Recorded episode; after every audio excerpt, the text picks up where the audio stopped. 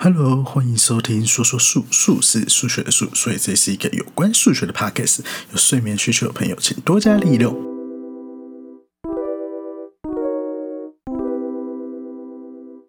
今天要谈的东西是密码学里面的对称式加密、非对称式加密。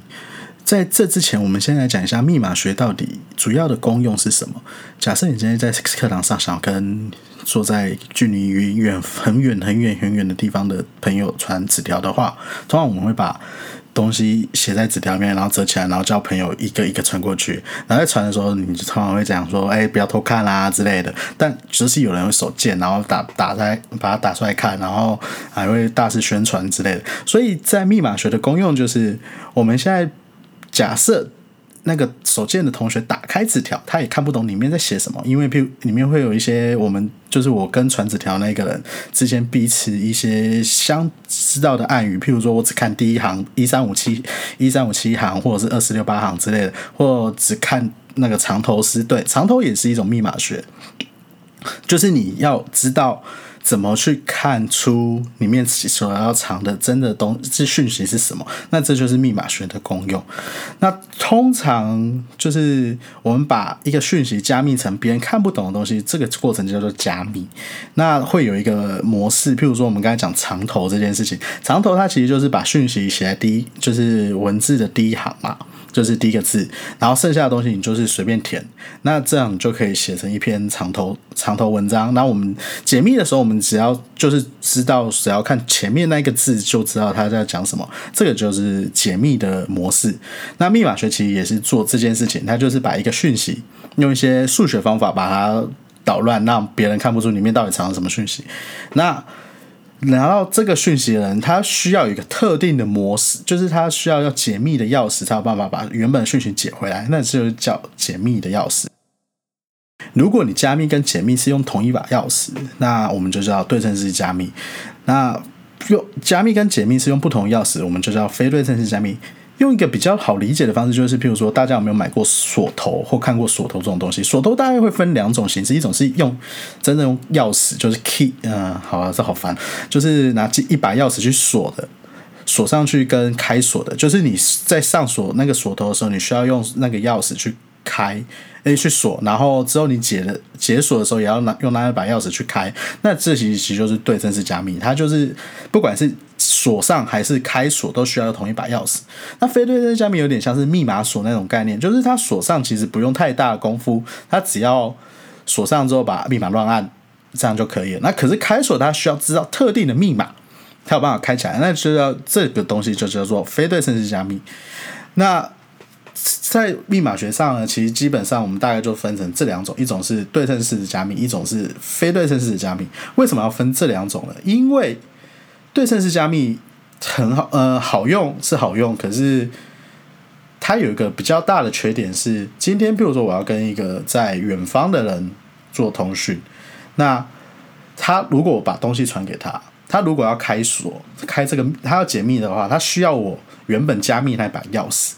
那我要怎么把这把钥匙传给他？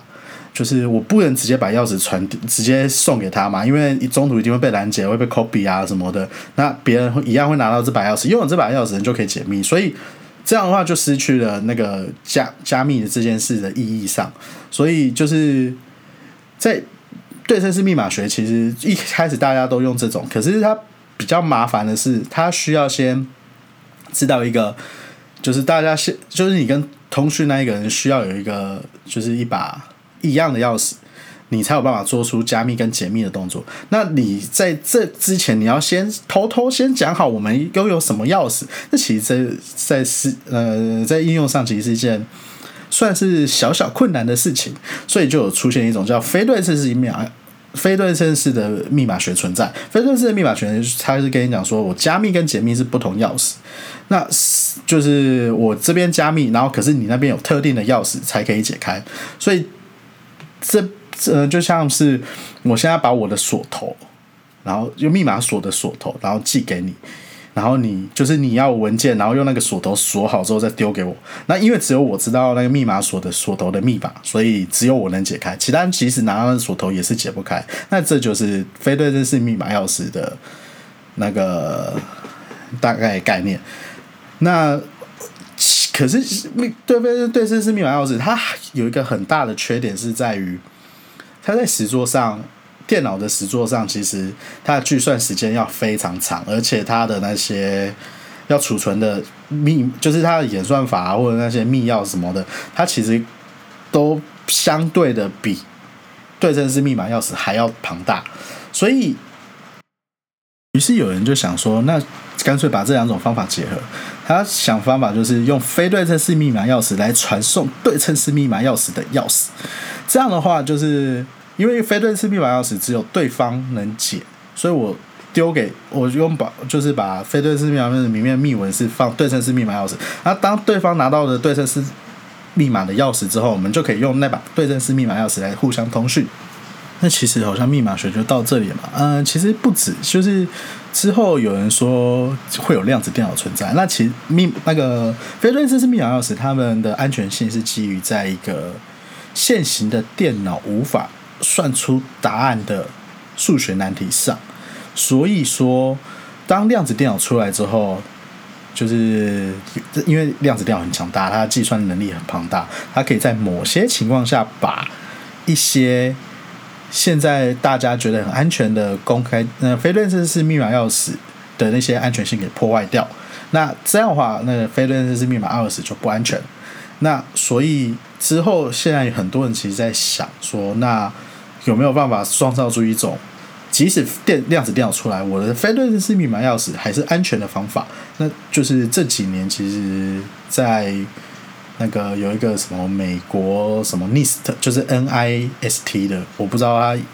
原文是什么，就是它有定出一个标准，就是希望在以后量子电脑时代出来的时候，它也能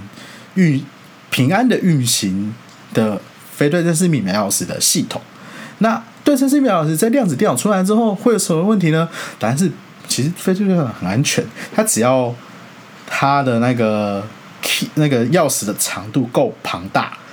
即使量子电脑出来，也是没办法对它做任何事情。那有人就是，那可能会问说，那为什么非对称式密码钥匙不要一样把钥匙变大就好？其实这件事比较难，是因为非对称式密码本身，它为了达到跟对称式密码钥匙的安全度上呢来讲，它的钥匙本来就很庞大，然后再加上计算量又很复杂。当你钥匙又变大，计算量又变更复杂，那其实，在实际上的运行上，就是在实作上是行不通，就是我们没有没办法运用在一般的生活环境，你只能可能用超级电脑去算加密跟解密这件事情。那好，那今天的 podcast 就到这里，拜拜。